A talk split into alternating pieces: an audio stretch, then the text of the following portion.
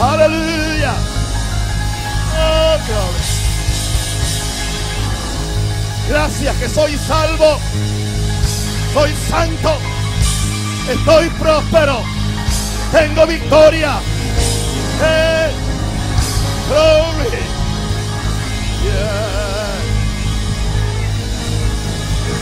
Yeah, I'm sanctified. Glorified. Energized with the Holy Ghost of power. Yeah. Glory to God. Yeah. Praise God. Woo. Sit down. Amen. Well, esperen el miércoles. Thank you. Okay, I'm going to a, to a brand new vein. I- I'm not in that thing. That was just glory to God. Yes, I'm going back to my thesis. Oh, glory to God. Hazle una pregunta a tu, a, a tu compañero y si a tu esposa mucho mejor. Y ahora esta pregunta, dile, ¿se puede vivir sin pecado?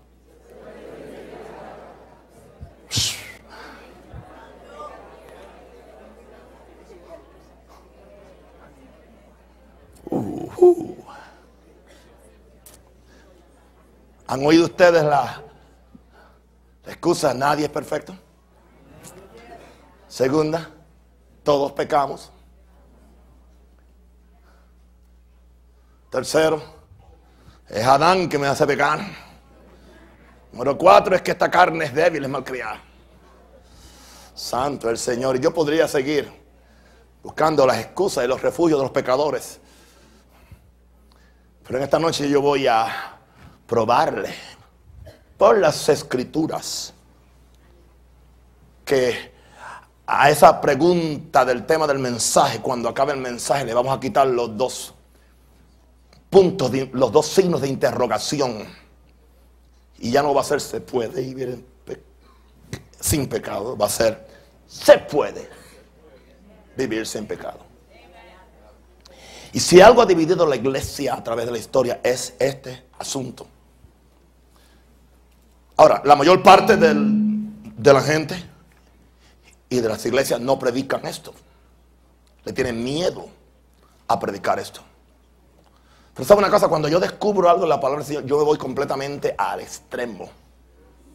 Porque hay que ser extremadamente santo.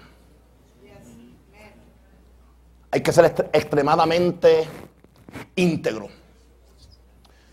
Los cristianos que no hacen un compromiso de ser extremadamente en la revelación de lo que Dios les da, se descarrían eventualmente. Eso de balance que se vaya al infierno. Cuando algo está en la palabra no hace falta ningún balance. Se ha balanceado con la, con la santidad. No hay balance. ¿Sabe por qué? Porque nos dijeron ser santo como Dios santo. Busca el balance a ver dónde lo encuentras. Hello. ¿Se acuerdan cuando mm, bajo la inspiración del Espíritu Santo yo hasta cambié uno de los de los de las palabras de nuestro logo internacional de este ministerio? El Espíritu sabía lo que estaba haciendo, ni yo sabía. Romanos 6, el, el verso 1 y el verso 2, para que empecemos. Gloria a Dios. Y yo quiero que los que están poniendo las- las- los textos hoy me los pongan porque yo quiero que la gente agarre esto. ¿Qué pues diremos? Perseveraremos en el pecado para que la gracia abunde. Una pregunta. ¿Será posible que perseveremos en el pecado para que la gracia abunde? Si usted no estaba aquí un viernes, de, el- creo que el tercer viernes de, o el último viernes del, mes pasado, yo prediqué el mensaje, la gracia santificadora. Si usted nunca lo oyó, lo puede comprar o, puede ir a la internet y, y lo puede escuchar. maranatausa.com. Amén. Ahí, está el todo, ahí están todos los mensajes del año. Si usted no puede gastar 3 dólares o 5 dólares en un, en caso, mire, vaya al internet. Gloria a Dios. Yo, estoy aquí para hacer la cosa más fácil a todo el mundo. Dale todo de gratis, amén. Todo, todo, porque a mí me lo dieron gratis. De gracia recibiste, da de gracia. Gloria a Dios. Y yo hablé de, que la gracia tiene un, tiene un propósito santificador. Ahora, nos dice aquí Pablo que pues diremos, perseveraremos en el pecado para que la gracia abunde. En ninguna manera. Porque lo- los que hemos muerto al pecado, ¿cómo viviremos aún en él? Debe empezar en esta noche con unas palabras de uno de los más grandes evangelistas que ha producido el mundo y uno de los, de los evangelistas del siglo XIX. Fue el hombre que sus conversiones duraron más que ningún otro evangelista. Más del 60 al 70% de las personas que se convirtieron en, el ministerio del evangelista Carlos. Finney perseveraron. Es un- un promedio bastante alto. Y en ese tiempo no había seguimiento. Oye, hay que darle seguimiento a los pecadores para que sigan en la iglesia, pero sin salvarse. Si usted se salvó, usted regresa aquí. Si usted no regresa, que usted no se salvó. Hay algo sobre la salvación. Gloria a Dios. Él predicó un mensaje. El título de ese mensaje era Refugio de Mentiras. Y se estaba refiriendo él a las mentiras que usan los pecadores para refugiarse. Y a las mentiras donde se refugian los cristianos nominales. Él les llamaba ah, professors of religion. Yo le llamo en español cristianos nominales. O cristianos de boca. O cristianos de labios, como dijo Dios. Jesús dijo este pueblo de labios. Y las palabras que yo voy a citar son textuales, traducción libre de un servidor. Y esto fue lo que él dijo como parte de ese mensaje. Él, di- él dijo, tenemos una prueba infalible. La salvación para ser real y disponible debe ser salvación del pecado. Todo lo demás fracasa. Cualquier sistema de religión que no rompe el poder del pecado es una mentira. Si no saca el egoísmo y la lujuria, y si no engendra amor por Dios y por el hombre, gozo, paz y todos los frutos del Espíritu, es falso y sin valor. Cualquier sistema que falle en ese aspecto vital es una mentira. No sirve para nada. Y añade él, no es mejor que una maldición. Ok. Continúa en el próximo párrafo. Y dice él, eso que no engendra en nosotros el Espíritu del cielo y nos hace como Dios, no importa de dónde venga o en, o en qué forma filosófica se defienda, es una mentira. Y es como escapar hacia un, hacia un refugio, es un refugio de mentiras. Otra vez, en inglés indeed, si no engendra oración, o sea, si, este sistema de salvación que se predica por ahí, si no engendra oración, si no nos une con Dios y nos trae a la comunión y a la simpatía con Él, es una mentira. Añadió lo, lo siguiente en el último pá- párrafo que tengo para ustedes. Si no produce una mente celestial, heavenly mind, y no saca una mente mundana, y me gustó como lo dijo, y no nos desteta del amor del mundo. Cristianos en la iglesia todavía están chupando la teta al mundo o al diablo. Y no nos desteta del amor del mundo. Es una mentira. Si no engendra en nosotros el amor requerido en las escrituras, el amor de Dios y su adoración, el amor a su pueblo, aún más a toda la humanidad. si no produce todos esos estados de la mente que preparan el alma para el cielo, este sistema falla ulteriormente en su propósito.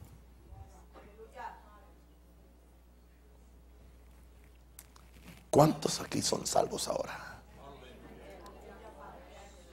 Y esto lo dijo un predicador del siglo XIX, presbiteriano, pero lleno del Espíritu Santo. Y que creía que sin santidad nadie verá al Señor. Y trágicamente tenemos hoy en día todo un movimiento cristiano, carismático, evangélico de fe, negando la necesidad de la santidad para ir al cielo. Eso es material para otra serie de enseñanzas que de seguro viene, a menos que Cristo venga antes. Y a los que se van conmigo, se las doy en el cielo. Porque al infierno yo no voy ni a enseñar. Bien, paso a contestar la pregunta. Quiero traerlos al lugar de que usted entienda que usted no tiene que pecar. Ni tiene que vivir en pecado, ni tiene que acariciar el pecado en ninguna forma o en ninguna manera. Nunca había estado tan seguro hasta esta vez. Número uno, puedo vivirse en pecado porque Dios dijo que seríamos santos como es santo. Y siendo Dios un Dios justo, es imposible que Dios le pida a un tigre que vuele. Pero le puede pedir a un tigre que use las garras. Porque el tigre tiene garras, pero no tiene alas. Sería Dios injusto y olvídese de que, de que estamos en un nuevo pacto y que en el, antiguo pacto no se podía ser santo. Hubo gente antes de Cristo que fueron santos. La Biblia registra que Job fue perfecto. Vergüenza nos tendría que dar que en un mejor pacto, con mejor sangre, con mejores promesas, nos hayamos conformado con un evangelio mediocre que no es evangelio. De acuerdo a Carlos Fini, es otra cosa que está destinada al fracaso.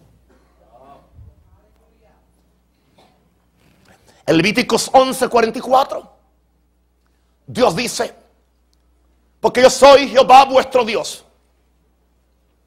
Vosotros por tanto os santificaréis. Oye, pero lo que Dios me santifique, no. Dios no santifica a nadie, tú te santificas. Vosotros, porque tú tienes un libre albedrío, free will libre voluntad. Vosotros, por tanto, os santificaréis y seréis santos. ¿Por qué? Porque yo soy qué? Santo. ¿Cómo tú vas a ser? Santo. ¿Por qué? Así que no contaminéis vuestras personas con ningún animal que se arrastra sobre la tierra. Repitió lo mismo en Levíticos 20, verso 7. Cuando dice, santificaos pues. ¿Y qué? y sed santos. O sea, tú te, tú te santificas para ser santo. Porque yo Jehová vuestro Dios. Eso es todo. Porque yo soy Jehová vuestro Dios. Santificaos pues y sed santos. Así que, si Dios lo dijo, yo puedo hacerlo. Dios no me exige algo que yo no pueda hacer. Primera Pedro 1, 15 al 16. sino como aquel que os llamó es santo. ¿Usted está listo para esto? Sé santo también cuando suene la trompeta. Sé santo cuando te vayas en el rapto. Sé santo cuando estés en el milenio. O cuando te mueras, porque en esta vida estamos rodados de pecado.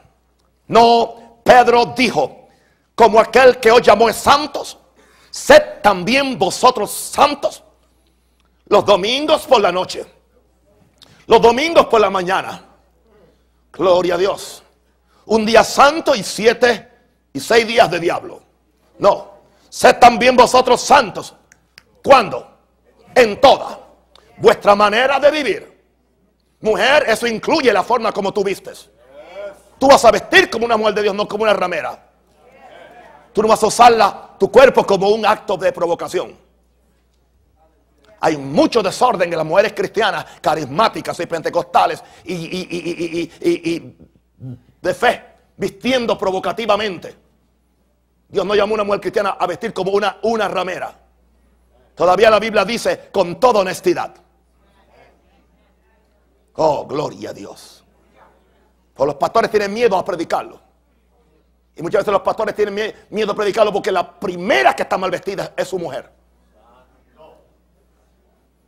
Gloria a Dios. Si mujer sale de casa mal vestida, yo la, la regreso al cuarto. Vaya y vístase como una mujer de Dios.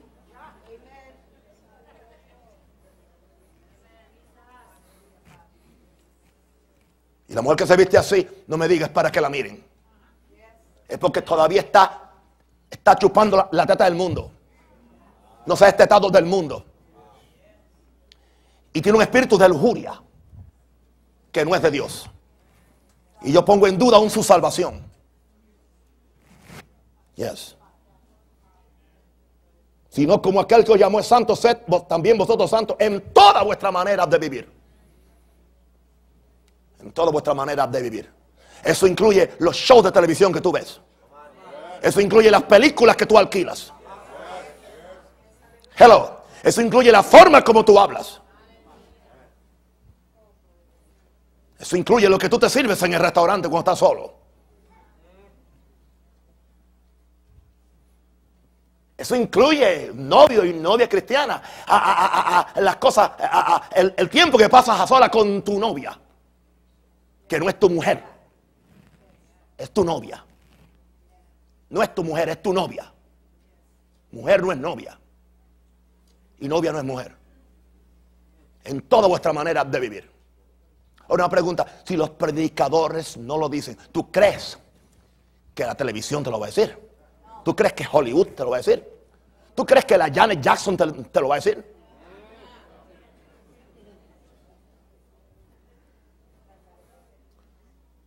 Sed santos, porque yo soy santo. Sed santos en toda vuestra manera de ir, porque escrito está.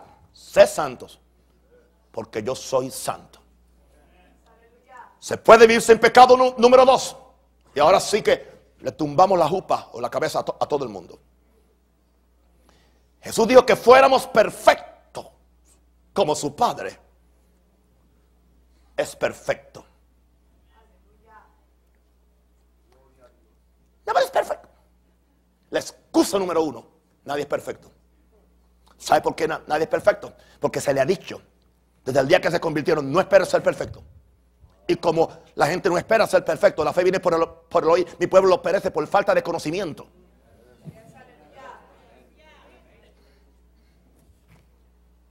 Digo los niños desde que nació, dígale, dígale, tú nunca podrás, tú nunca llegarás a nada. Tú nunca, tú estás limitado, tú estás limitado. Y esa predicación nos ha limitado. ¿Ha visto usted la calcomanía esa que ponen en los bumpers de los automóviles? No te preocupes por mí. Yo no soy perfecto, solamente perdonado. I'm not perfect, I'm just forgiven. Una buena excusa para seguir pecando. O sea, lo que la gente cree es que Dios los perdonó. Y fíjense, el engaño que el diablo le, ha traído a esta iglesia en el mundo, en todo el mundo, es creer esto, que la salvación es que Dios me perdonó todo lo que yo hice y ya con eso, ahora, después que yo me, me salve, puedo seguir haciendo lo que me dé la gana. Y siempre y cuando que no niega a Cristo voy al cielo. Está totalmente equivocado, Bartolo.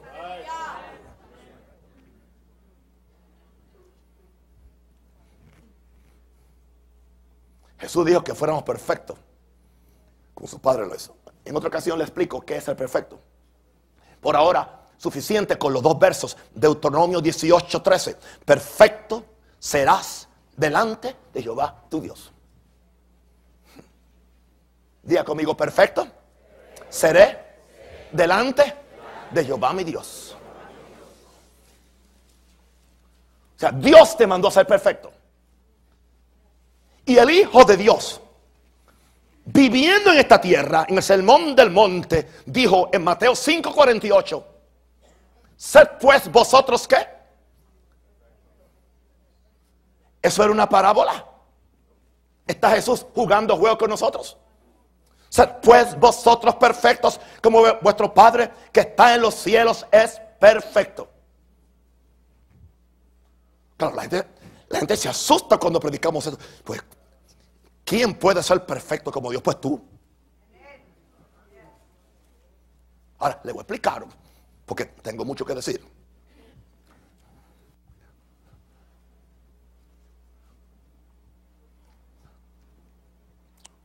Una manzana, cuando está en el capullo, es perfecta, pero no está completa, ni está madura. Una manzana cuando está pequeñita, verde, es, es, perfecta. Es una manzana perfecta, no le falta nada. De acuerdo a su condición, de acuerdo a su estado y de acuerdo a su habilidad. Cuando está más grande, está perfecta. Pero llega un momento que está como completamente madura, no completamente perfecta, sigue siendo manzana. La diferencia es que, que está ahora madura. Entonces nosotros muchas veces tenemos ciertos conceptos de perfección. Entonces yo voy a ser como Dios, no, no en el sentido.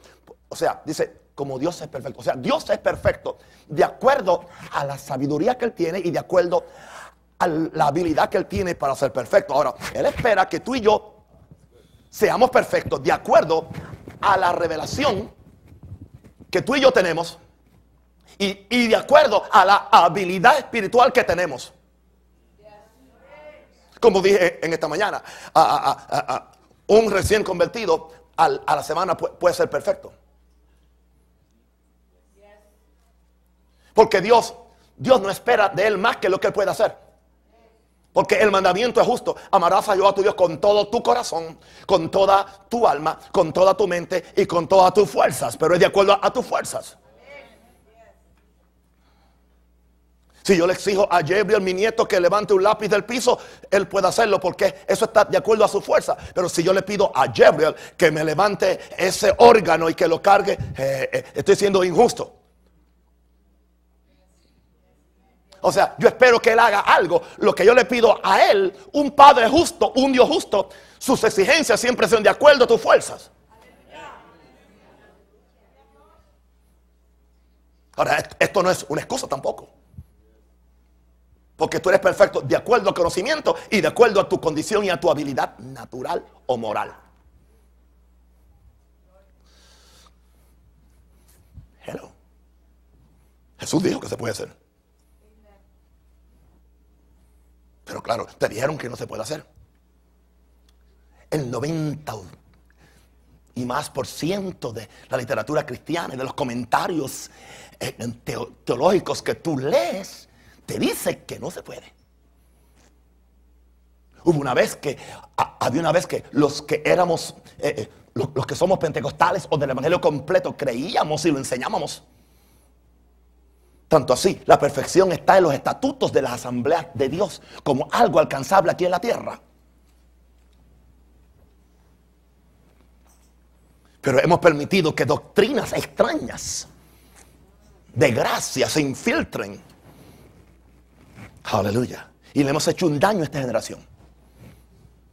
Gloria a Dios. Sí, que la segunda razón es esa. Jesús lo dijo. Tendría yo una noche completa para hablar o un libro se puede escribir de esto. Ahora, vamos a ver uno de las, de, los aspectos más definidos y más poderosos que encontramos en la Biblia de que, de que, de que se puede vivir sin pecado. Primera Tesalonicenses 5, 23 y 24. Tomemos nuestro tiempo para morir en la iglesia. Hello. ¿Estamos listos? Vamos todos a leerlos al, al unísono. ¿Ok? Y el mismo Dios de paz os santifique por completo. Y todo vuestro ser, espíritu, alma y cuerpo sea guardado irreprensible para la venida de nuestro Señor Jesucristo. Próximo verso. Fiel es el que os llama, el cual también lo hará. Regresemos al verso 23, por favor. ¿Está Dios mintiendo? Esta es una promesa de santificación completa. ¿Ha oído usted la predicación? Pues yo soy santo en mi espíritu. Yo soy santo en mi alma, pero como mi cuerpo no está redimido. ¿Quién te dijo que tu cuerpo no fue redimido? Tu cuerpo, dice la Biblia, es templo del Espíritu Santo. Tu cuerpo es templo del Espíritu Santo. Jesús dijo, el cuerpo del creyente no es para hacerlo, para hacerlo miembro de una ramera, porque el cuerpo es templo del Espíritu Santo. Por eso dice, presentad vuestros cuerpos en sacrificio vivo, santo y agradable a Dios. Y voy a decirte algo, es una incongruencia un cristiano que diga que es salvo en el espíritu y pecador en el cuerpo. Pues te garantizo algo, como tú eres salvo en el espíritu y pecador en el cuerpo, pues tu cuerpo va a arder en el infierno. Pero como tu espíritu tiene que estar donde está tu cuerpo,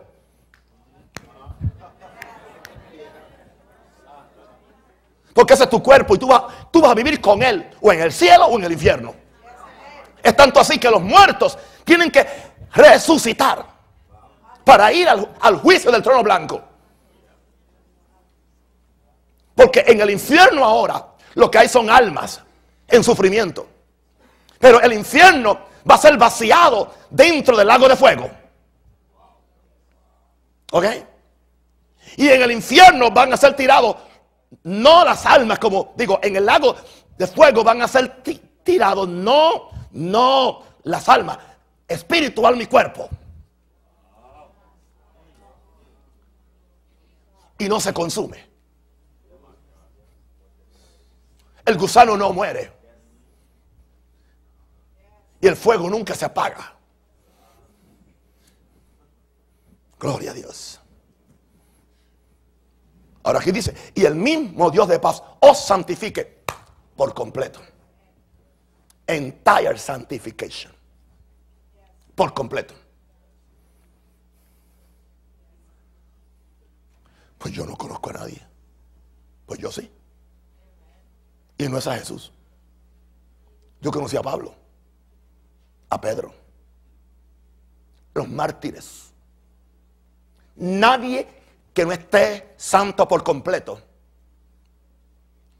puede quedarse tranquilo cuando le están quemando en una cruz o cuando lo tiran con los leones.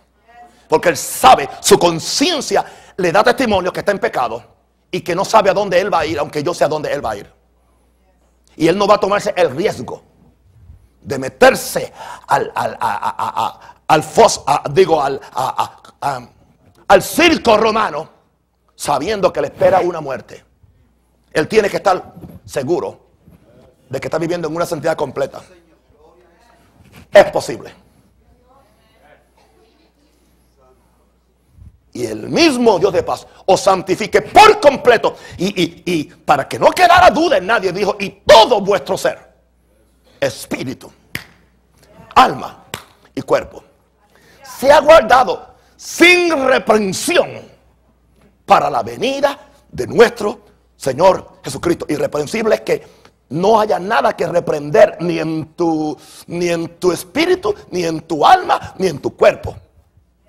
Ahora, si hay pecado en tu espíritu, en tu alma o en tu cuerpo, hay cosas que hay que reprender y tú no puedes llegar a la venida de nuestro Señor Jesucristo. Es un, es un, es un requisito estar santo en espíritu, alma y cuerpo para ser raptado y para estar con el Señor. De otra forma, no te vistas que no vas.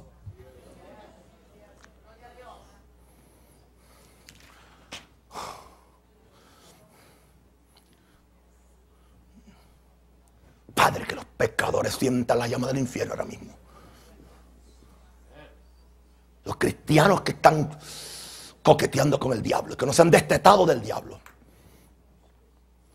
que las campanas te están sonando. De que si Cristo viene, no vas a levantarte y no vas a ir al cielo. Porque sin santificación, nadie verá al Señor. Hoy alguien me preguntó y me dijo, apóstol, deme un verso que justifique que el cristiano no puede, que el cristiano puede perder su salvación. Yo dije, uno solo, sin santidad nadie verá al Señor. Pero deme otro, no te voy a dar más nada.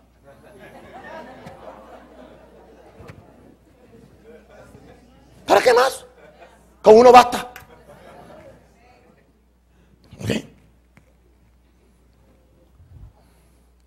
Número cuatro.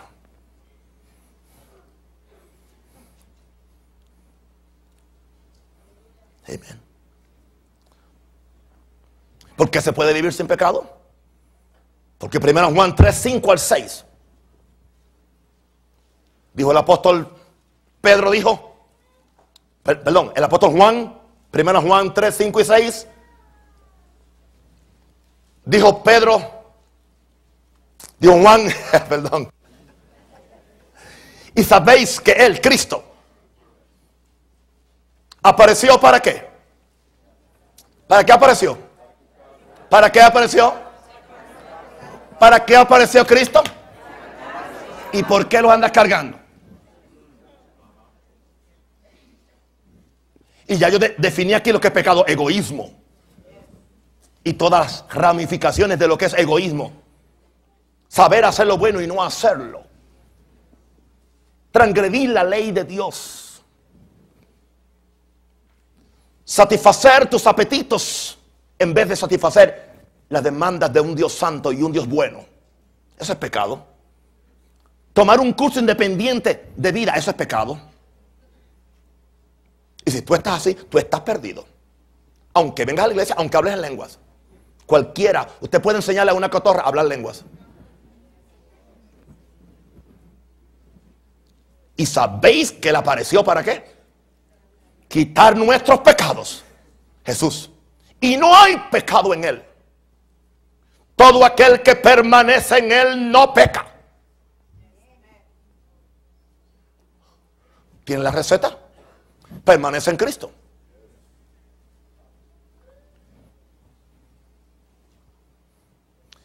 Y pastor, yo puedo llegar a, un nivel donde yo estoy sin pecar. Pues claro que sí.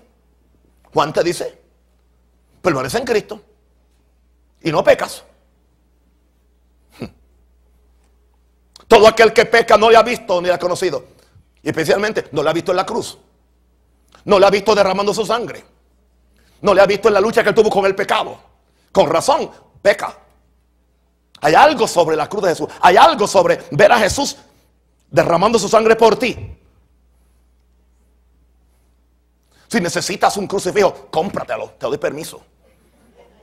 Hello. Si, es la única forma que puedes visualizarlo. No que lo vas a adorar. Nadie me envíe cartas.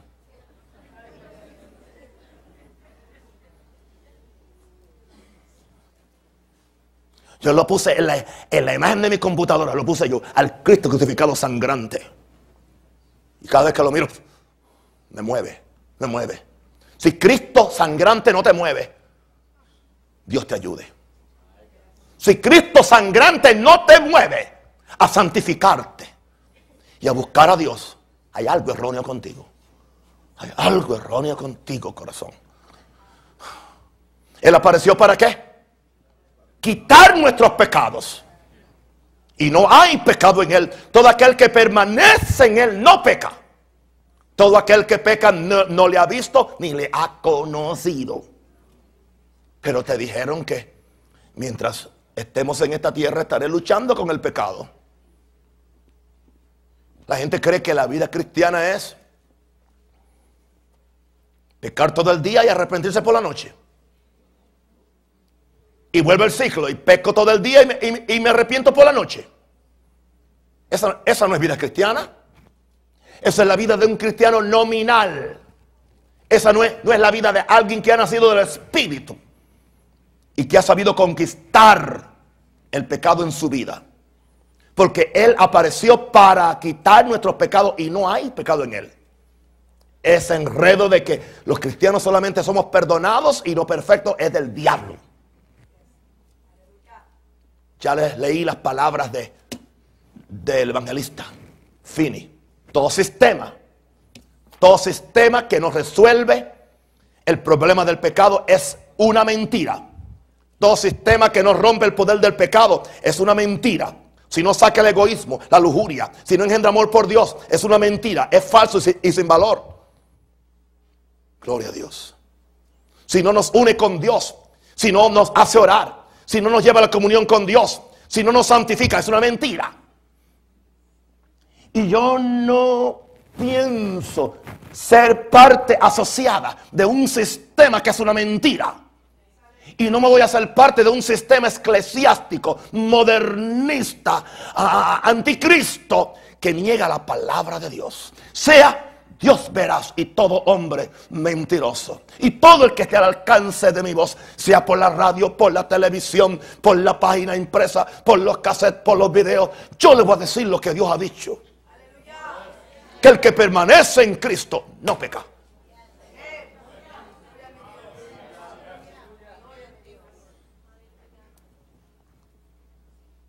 Se puede vivir sin pecado número 5. Porque la verdadera gracia, no la gracia barata. No esa gracia que te dice que Cristo es el amigo de los pecadores, pero no los cambia. Cada vez que Cristo se hizo un amigo de un pecador, cambió al pecador. El pecador no se quedó pecador. La mujer tomada en el acto del adulterio no se quedó adúltera. Él le dijo, vete en paz, pero no peques más. Saqueo dijo, la mitad de mis bienes doy a los pobres y si falta algo, doy cuatro tantos más. Sí que él era el amigo de, los pecadores. Era para salvarlos del pecado. Porque un amigo es quien te saca a ti del problema y del engaño. Pero el, Jesús amigo que se predica es otro Jesús, es otro Cristo. O oh, Él te entiende.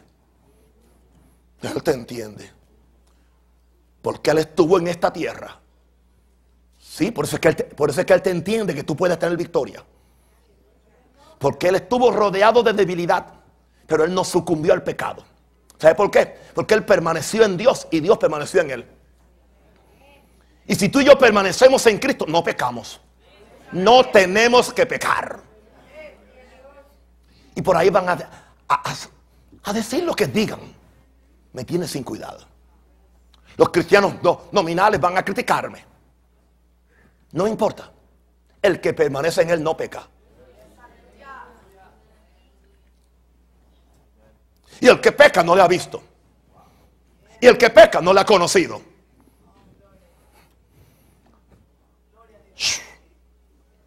La verdadera gracia, ¿qué es lo que hace? Enseñorea, domina sobre el pecado. Pablo tuvo que encontrarse con este abuso teológico cuando le escribe a los romanos. Porque Pablo viene predicando un evangelio de, de salvación por gracia, de salvación por la fe, no por las obras de la ley. Los cristianos en Roma interpretaron que Pablo estaba diciendo que ya no no había una ley, hay una ley, la ley de Dios. ¿Quiere que le, diga cuál es la ley de Dios? Usted no, no se da, no tiene ni cuenta de cuál es la ley de Dios. ¿Quieren que le diga cuál es la ley de Dios? Se la voy a decir. No es la ley de Moisés.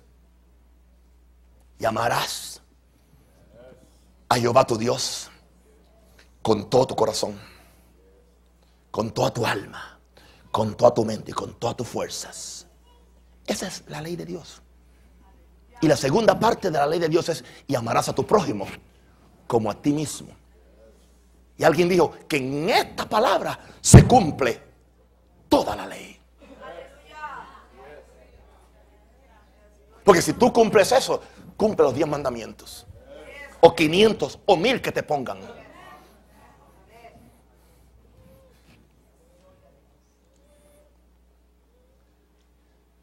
Y, Pedro tuvo que ser bien claro. Les dijo, perseveraremos en el pecado para que la gracia abunde. En ninguna manera, como leímos en, los versos que abrimos en esta noche.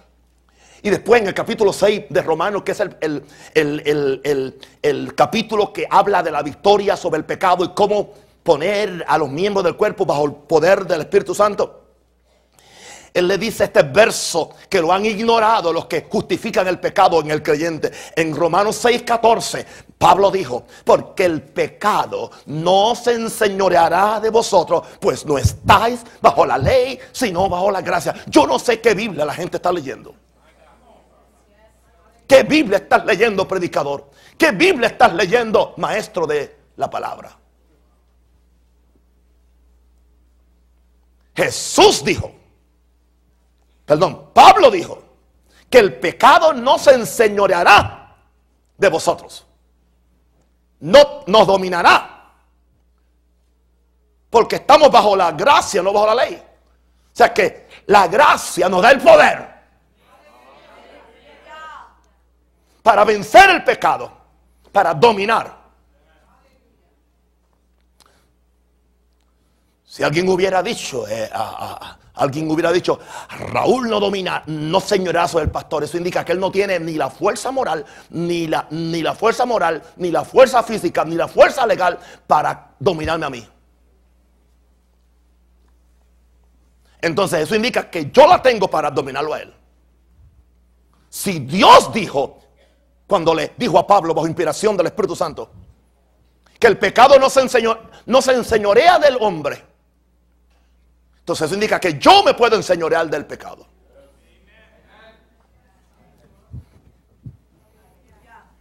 ¿Quieren que se lo pruebe?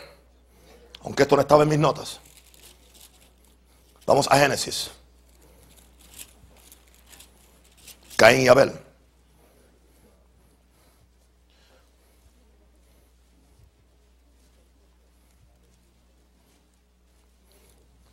Abel trajo, trajo una ofrenda.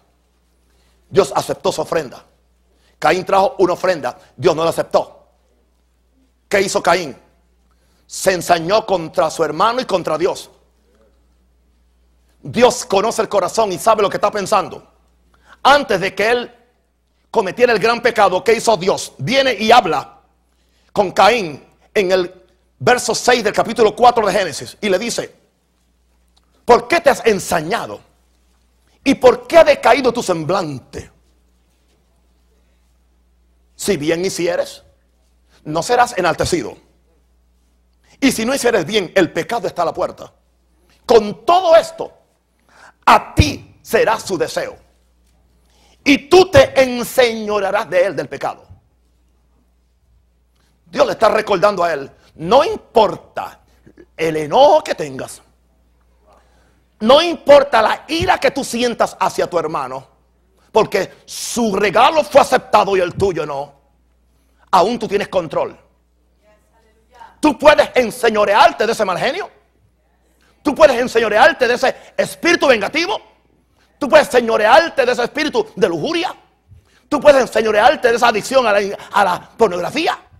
Tú puedes ense- enseñorearte de, de ser una mujer lujuriosa o mal vestida. Tú puedes enseñorearte. Tú puedes enseñorearte de cualquier pecado por la gracia.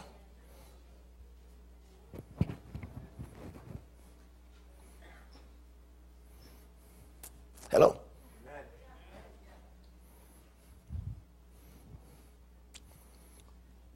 Bien. Dios mío, se puede.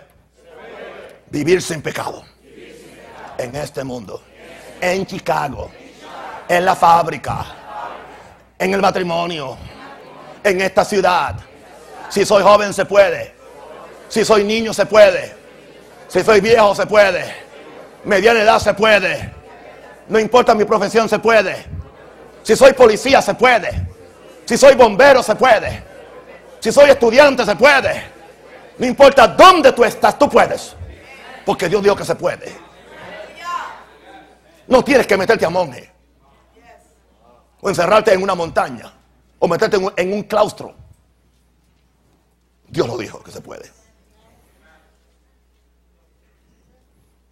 Oiga, ¿cómo tú te sentirías el día que tú digas, wow, ha pasado un día y no he pecado? Empieza por un día.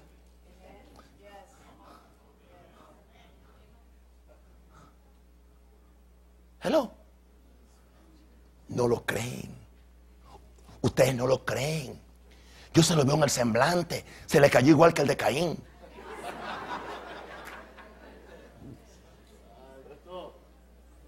Uy, si alguien dice eso, le llamamos religioso, legalista. Ay, ¿quién se cree que es mejor que.? No, no, no es, no es eso.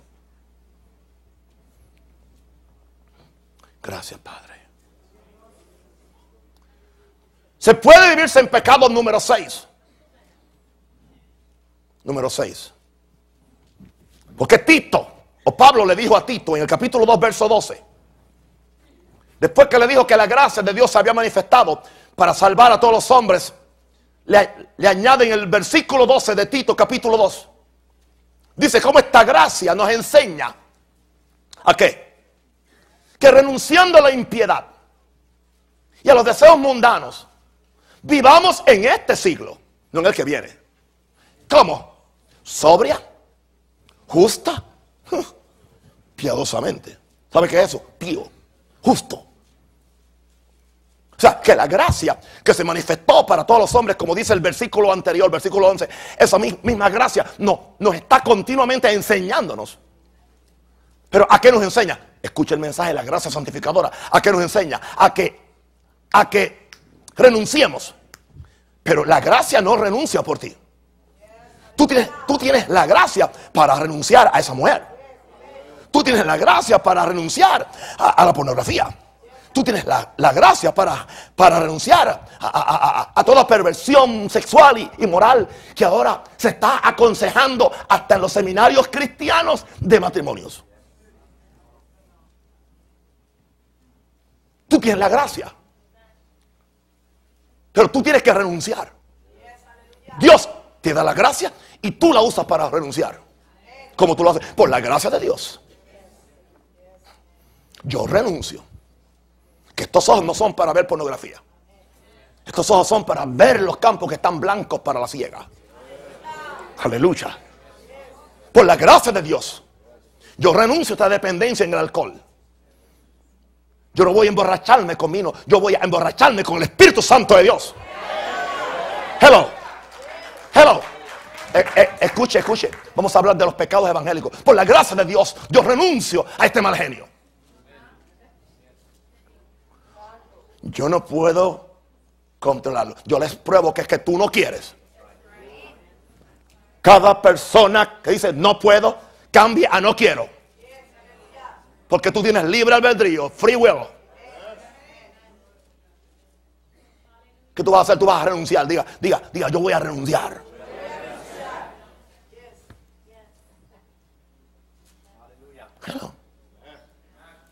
No, pues es la forma como yo soy. Yo no puedo cambiarme a mí mismo. Tú puedes.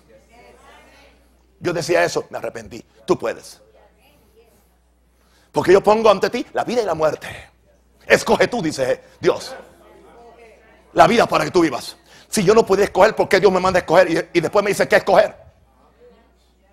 Yo soy un ente libre, un ente, un ente moral, totalmente libre. Para hacer la voluntad de Dios o para hacer la del diablo. Yo decido. La gracia nos enseña a renunciar. Es que yo no sé, yo pierdo el control y le pego y digo, no, tú no pierdes el control. No, tú perdiste la santidad. No fue el control, fue la santidad. Tú no tienes que pegarle. Pues yo renuncio a este espíritu de violencia que no es culpa ni de Adán ni del diablo, es que yo me he dejado, yo le he entregado mi voluntad al diablo como prediqué en el mensaje de por la mañana, porque es que el diablo se, adueña de la voluntad del pecador y de algunos llamados cristianos. La gracia nos, enseña a renunciar a la impiedad y a los deseos, fíjense, a los deseos mundanos. Tú, tú tienes que, es que yo no sé, es que yo no puedo estar sin pecar porque no ha renunciado a los deseos mundanos. Para que vivamos en este siglo, en Chicago. ¿Cómo vas a vivir? Sobria. Sobria con templanza, con compostura. Justamente, con justicia y con piedad, piadosamente. Si eso no es vivir sin pecado, yo no sé ni español ni sé inglés. Me, tengo que ir a la escuela de los morones o algo. Hello. Entonces yo no sé leer. Entonces yo perdí el tiempo estudiando cuatro años en la universidad para convertirme en un profesor de gramática y literatura de la lengua española. Entonces yo no conozco e- esa lengua. Si, si eso no es eso, ¿qué es entonces? Entonces no puedo creer ni mi propio nombre. Porque si yo no puedo creer esa palabra, ¿qué me garantiza a mí que Juan 3.16 es cierto? Toda palabra es inspirada por Dios. Dale gloria a Dios, un aplauso o algo.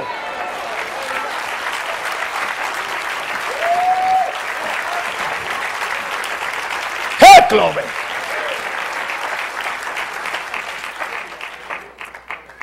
Yo le dije a mi esposa, yo quiero predicar mensajes que estén vivos y dinámicos en los próximos 20 años. No un mensaje eh, eh, eh, para el momento para enfatizar a la gente. uh, uh, y, no, y, Dios te ama, y Dios te levanta, y te da un, y te da un, nuevo tiempo, y te da una, una nueva unción, y Dios te restaura. ta, ta, ta, ta, ta, ta, ta, Y no pasa nada. La gente no cambia, sigue igual.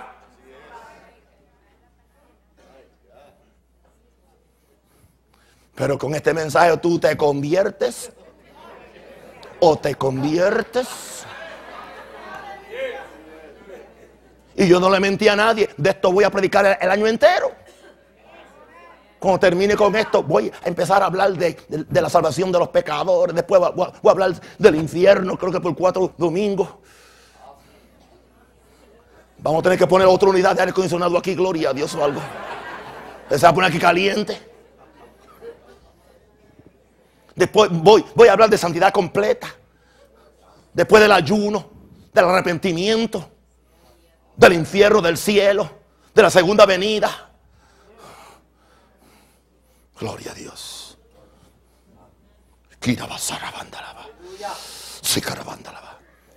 Tú puedes vivir sin pecado por la razón número 7.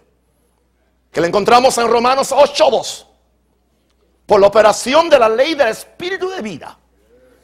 Romanos 8.1 es la, es, la, es, es la excusa de los que quieren pecar porque lo citan incompleto. ¿Qué dice Romanos 8.1? Ahora pues ninguna condenación hay para los que estamos en... Ay hermano, no sienta condenación. Se acaba de acostar con otra mujer.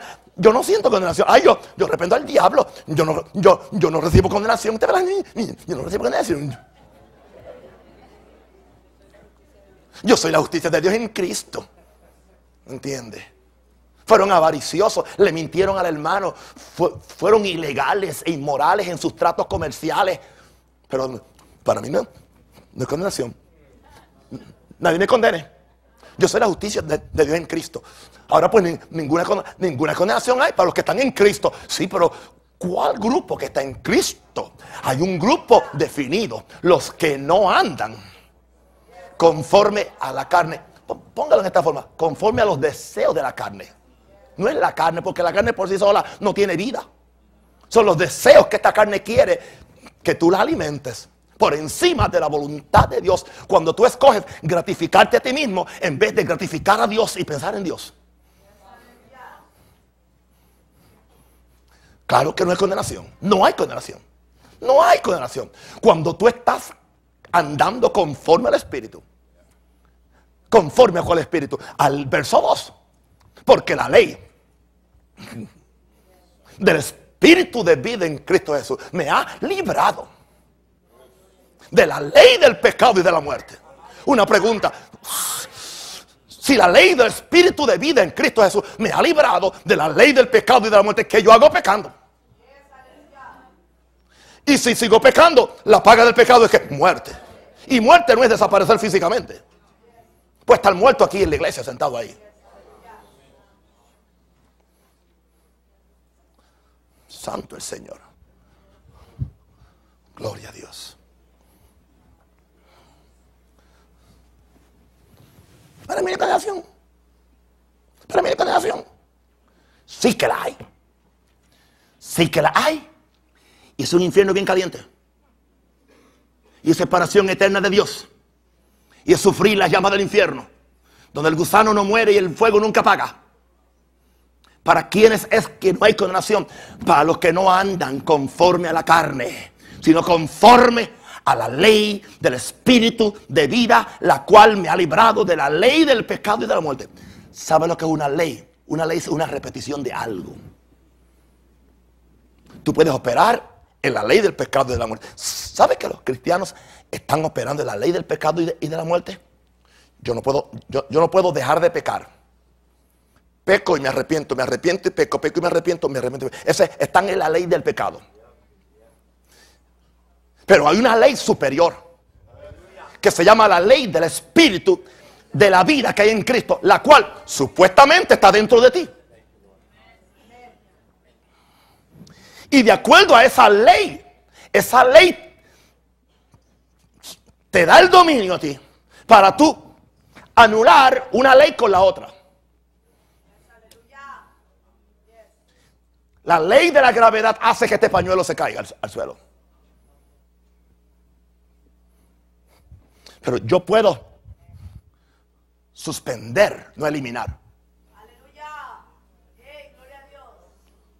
suspender, yo puedo suspender la ley de la gravedad. ¿Cómo la suspendo? Con algo más poderoso que ella. En este caso.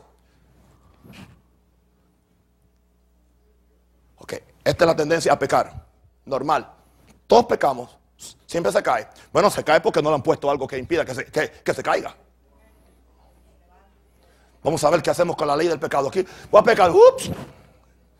¿Qué puse ahora? ¿La ley de qué? de la vida. La ley del Espíritu. De la vida en que, en que Jesús. La ley que me ha librado.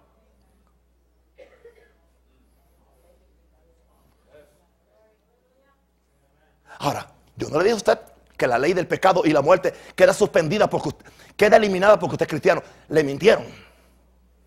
Porque usted, siendo cristiano, aún tiene libre voluntad para pecar y morir si quiere.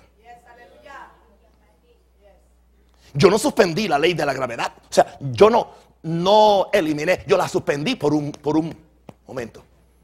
Entonces, en la misma forma, la ley, del, la ley que te hace pecar y la ley que te hace morir y te hace rebelarte contra Dios y buscar tus propios deseos, tú puedes que suspenderla con la ley más poderosa que está dentro de ti.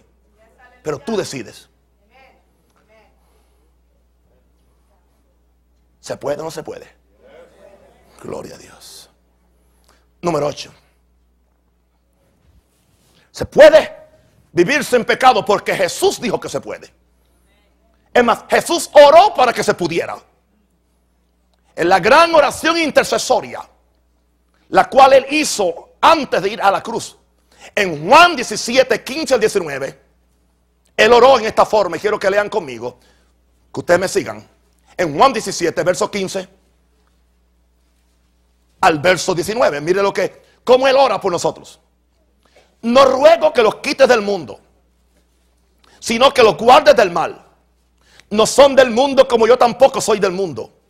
Santifícalos en tu verdad. Tu palabra es verdad. Como tú me enviaste al mundo, así yo los he enviado al mundo.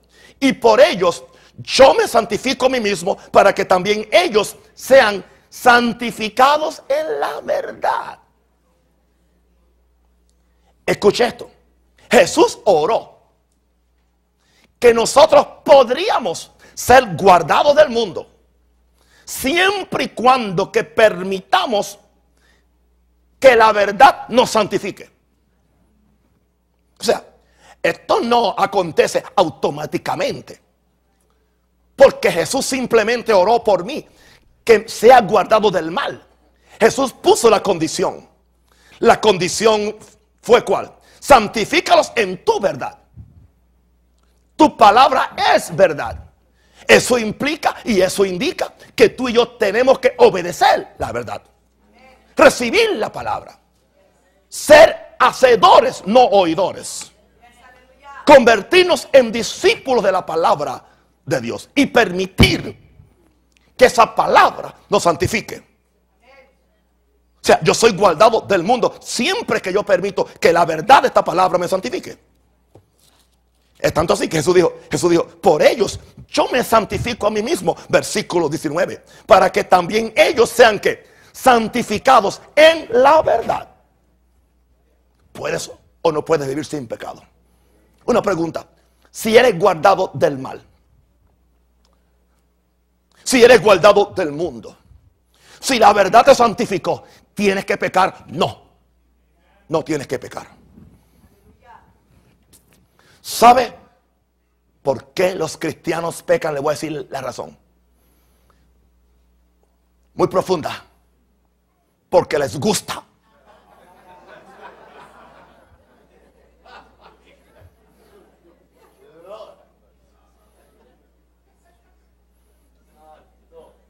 Cuando yo prediqué del libre albedrío o la libre voluntad, free will, yo di un, yo di dos ejemplos. O yo dije del mismo hombre, hablé de mí, me puse yo de ejemplo para no usar a nadie, que nadie se me ofendiera. Y yo dije, ¿por qué? Si yo voy por una autopista y hay un, un trailer o un camión grandísimo, y la voz del diablo me, me, dice, pégale tu automóvil a ese camión, y yo digo, yo rependo al diablo. ¿Cómo que voy a hacer eso? Está loco el diablo. ¿Qué usé yo? ¿Qué usé yo? Mi voluntad. Pero entonces, el mismo Naúm, el mismo diablo, pero ahora no es un trailer, ahora no es eh, eh, eh, un, un camión, Ahora no es que el diablo me diga que yo le pegue con mi carro al camión a 80 millas por hora. No. Ahora es, ahora no es un camión, ahora es una camión, ahora es una muchacha. Que va caminando por la calle de Chicago, por la calle de, de donde sea. Y el diablo me dice, mira la belleza de Dios. Y Dios quiere que tú seas feliz. ¿Qué tú crees? ¿Por qué razón se me hace más fácil Decirle que no al diablo para el camión y no decirle que no al diablo para la camiona o para la, para la muchacha. ¿Por qué razón? Por el gusto personal. No solamente por el gusto personal, porque hay una necesidad básica en el hombre de amar y de tener relación sexual, porque así Dios lo hizo. Pero el hombre no fue, no fue hecho para que se suicidara metiéndole con su carro a un camión. Entonces, yo lo razono y yo lo sé. Por eso se me hace más, más fácil evadir el camión que evadir la camiona. Pero ambas cosas puedo evadirlas con lo que se llama libre albedrío, free will. Por eso la gente peca porque le gusta o porque le satisface algo porque algo le hace cosquilla.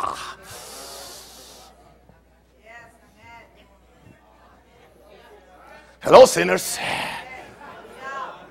Arrepentidos y convertidos. Amén. Número nueve. Diga, ¿se puede? Vivir sin pecado. Y este es básico, este es poderoso. Gloria a Dios. Este es dinámico. ¿Sabe por qué podemos vivir sin pecado? Porque por el sacrificio de Cristo estamos muertos a los pecados. Y si estás muerto a algo, ¿por qué vas a vivir en él? Primera Pedro 2.24 dice, quien llevó él mismo nuestros pecados en su cuerpo sobre el madero, para que nosotros estando muertos a los pecados, vivamos a la justicia y por cuya herida fuiste sanado. Que mucho le gusta la última línea todo el mundo. ¿Por qué eres tan hipócrita, pecador?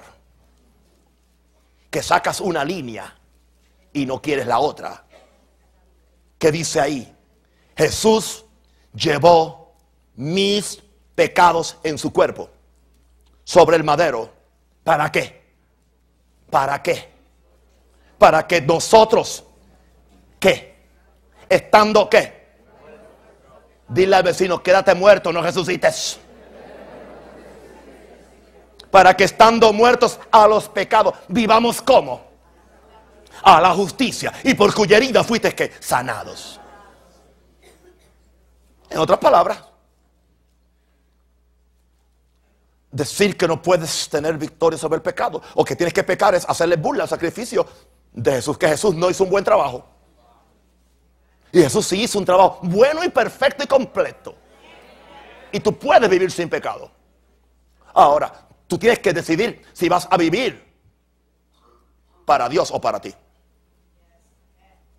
Porque el pecado es vivir para ti. No es ni, vivir para el diablo. Hay gente que, que, que no han hecho ningún grosero pecado, pero como viven para ellos, también son pecadores. Porque la primera definición de pecado es egoísmo. Tu primero, tu, tu segundo y tu tercero.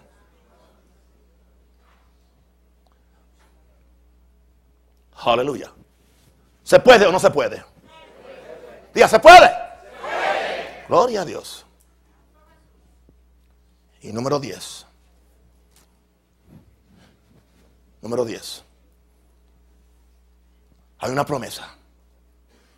Hay una promesa poderosa que para nosotros. Y la encontramos en Colosenses 1, 21 al 22. Esta es la promesa. Y a vosotros también, que erais en otro tiempo extraños y enemigos en vuestra mente, haciendo malas obras, ahora os ha reconciliado en su cuerpo de muerte, por medio de la muerte, escuche esto, para presentaros santos y sin mancha e irreprensibles delante de Él. ¿Cómo es que usted tiene que estar? ¿Cómo es? Santo. ¿Y cómo? ¿Y cómo? irreprensible delante de Él en su, en su, en su venida. Y Judas 1.24 dice, y aquel que es poderoso para guardaros sin qué? Sin caída. Y presentaros sin mancha ¿Qué pecado? Mancha. Delante de su gloria. Con gran alegría. Eso es Biblia.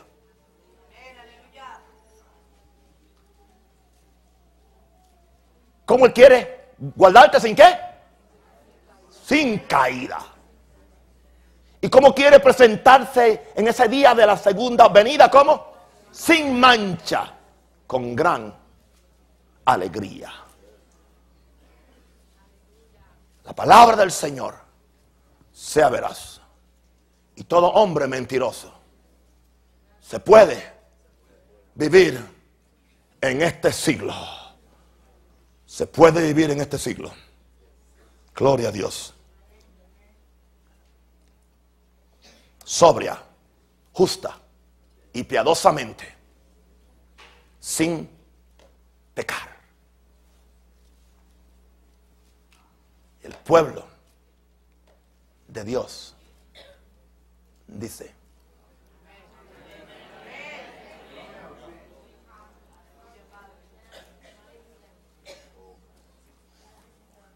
La próxima semana predicamos sobre el tema, las 10 razones por qué un pecador no puede ir al cielo. No se lo pierda. Por la misma estación, a la misma hora. Estemos de pie.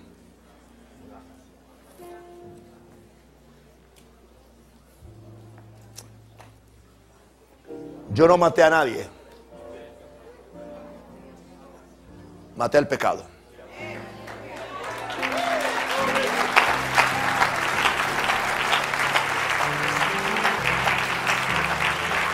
Hello. Quiero que me escuchen bien, cierren las puertas, nadie se mueva ahora. Yo quiero que usted piense ahora en el estado de su alma. ¿Qué pasaría si al usted salir de esta iglesia cae muerto en la acera? ¿A dónde usted iría? ¿Al cielo o al infierno? ¿Qué pasaría si esta fuera la última reunión que tuviéramos en esta iglesia? Porque a las 12 de esta noche los cielos se abrieron, la trompeta suena y los muertos en Cristo se levantarían primero y los que vivimos seríamos transformados para estar con el Señor. ¿Qué pasaría con usted? ¿Está usted irreprensible? ¿Está usted santo espiritual mi cuerpo? ¿Se destetó completamente del pecado y de, este mundo? Y yo estoy serio en, en este asunto. Yo no estoy aquí para impresionarme con una iglesia de 5 mil o mil miembros. Me es inmaterial. Yo estoy aquí para decirte la verdad de la palabra de Dios. Y para decirte que tú no puedes continuar en pecado y argumentar que eres salvo. Es contraproducente. es contraproducente. Porque los que hemos muerto al pecado, ¿cómo podremos vivir en él? Tenemos que volver a establecer la diferencia entre el mundo y nosotros. Muchos de ustedes tienen que ir a la casa y hacer una, una, una, una limpieza de películas. Usted no maldice, pero paga para que otro le maldiga. Usted no hace la inmoralidad sexual, pero lo ríe cuando otro lo hace en la televisión o en el cable. Y es pecado. Dios busca un pueblo celoso de buenas obras. Con razón no tienes victoria en tu vida. Es una decisión completa. Completa. ¿Es, es cielo o es infierno? No hay purgatorio. Ni tampoco hay limbo. Y sin santidad nadie ver al Señor. Yo estoy predicando de, esta noche y lo seré predicando por el resto de mi vida. Que yo creo que podemos vivir santamente. Y se, y se, ha convertido en esta noche en uno de los fundamentos de fe de este ministerio, la, la, santidad completa, completa y entera santificación, de espíritu, alma y cuerpo. Es parte, como lo son otras doctrinas fundamentales. Y quiero que tú entiendas esto. Gloria a Dios. Y escúchame esto, querido. Hasta que tú no puedas ver, tú que te llamas cristiano y que has estado aquí tanto tiempo, hasta que tú no puedas ver el pecado en ti, tú nunca podrás ver el pecado en el pecador. Si tú estás en pecado, tú eres enemigo de Dios.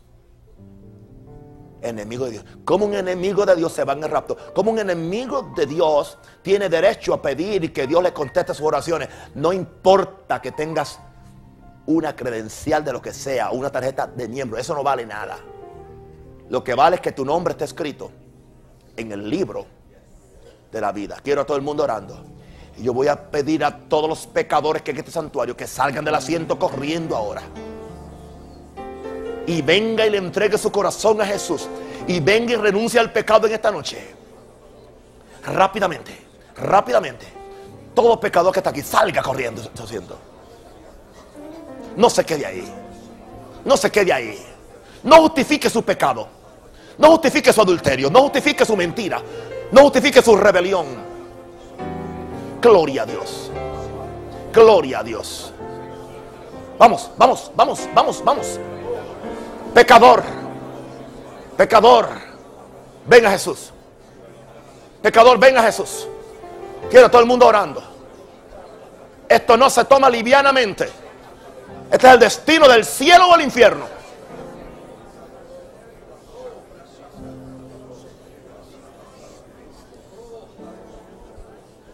Jóvenes que están en, en inmoralidad sexual. Escúcheme, parejas, parejas de cristianos que están practicando sexo contra natura en su cámara secreta. Tú estás en pecado. Tú eres un pecador. Hello. Es santidad o infierno. No hay, no hay nada en el medio. It's holiness or hell. There's nothing in between. Holiness or hell. Aquí hay más pecadores que el que pasó. Hay muchos más. No, yo he estado aquí, no importa los años que estés, no importa que estés bautizado en, en agua.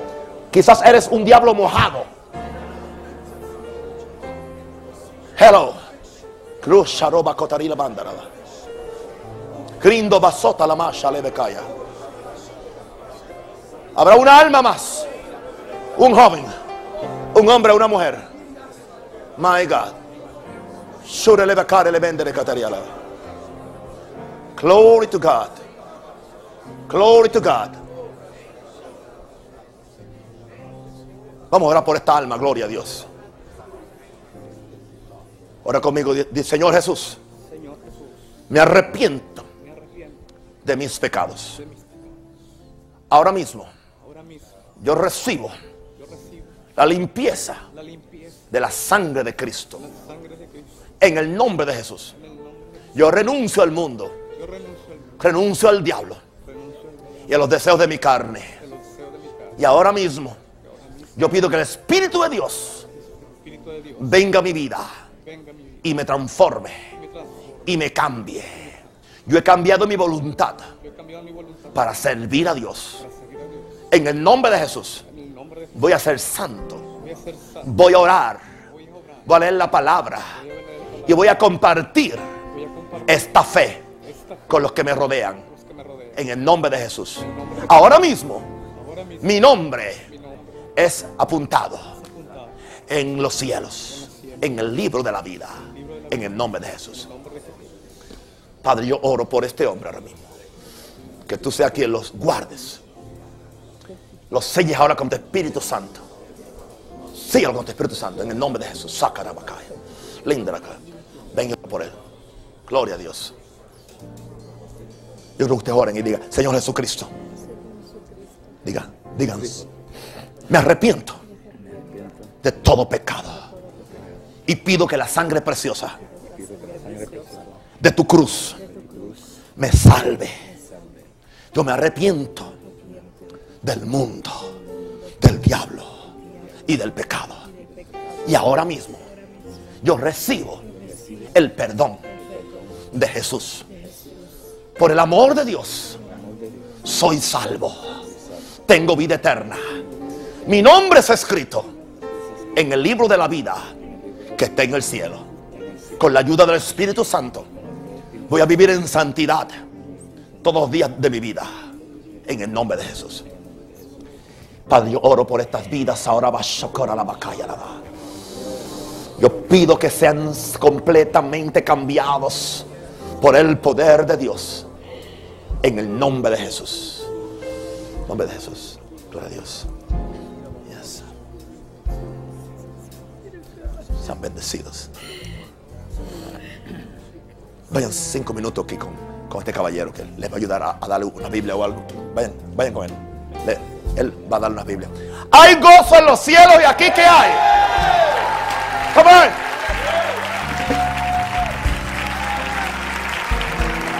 Hello. Hello.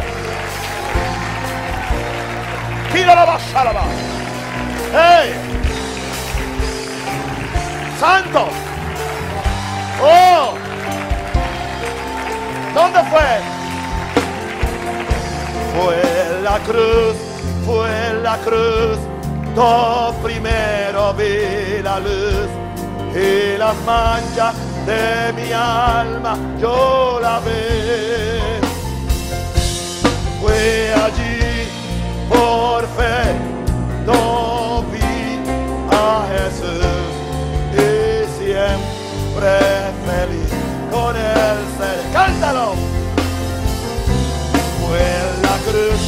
fue la cruz, do primero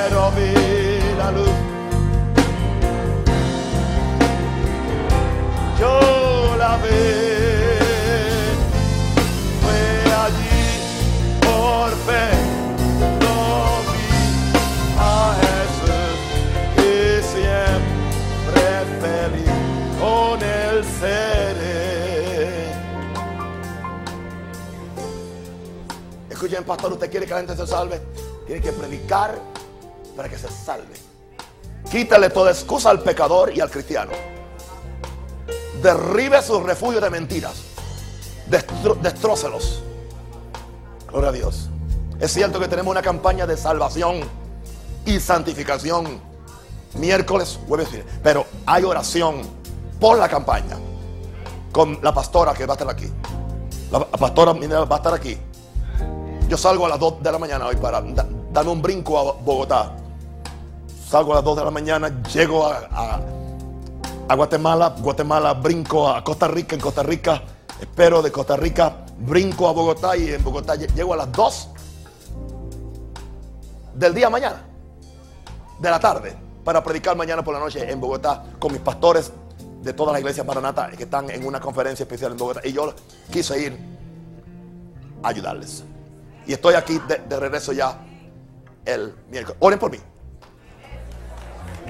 Oren por mí. Pray for you, pastor. Thank you. Yes. Thank you. Praise God. Glory to God. Thank you. Glory to God.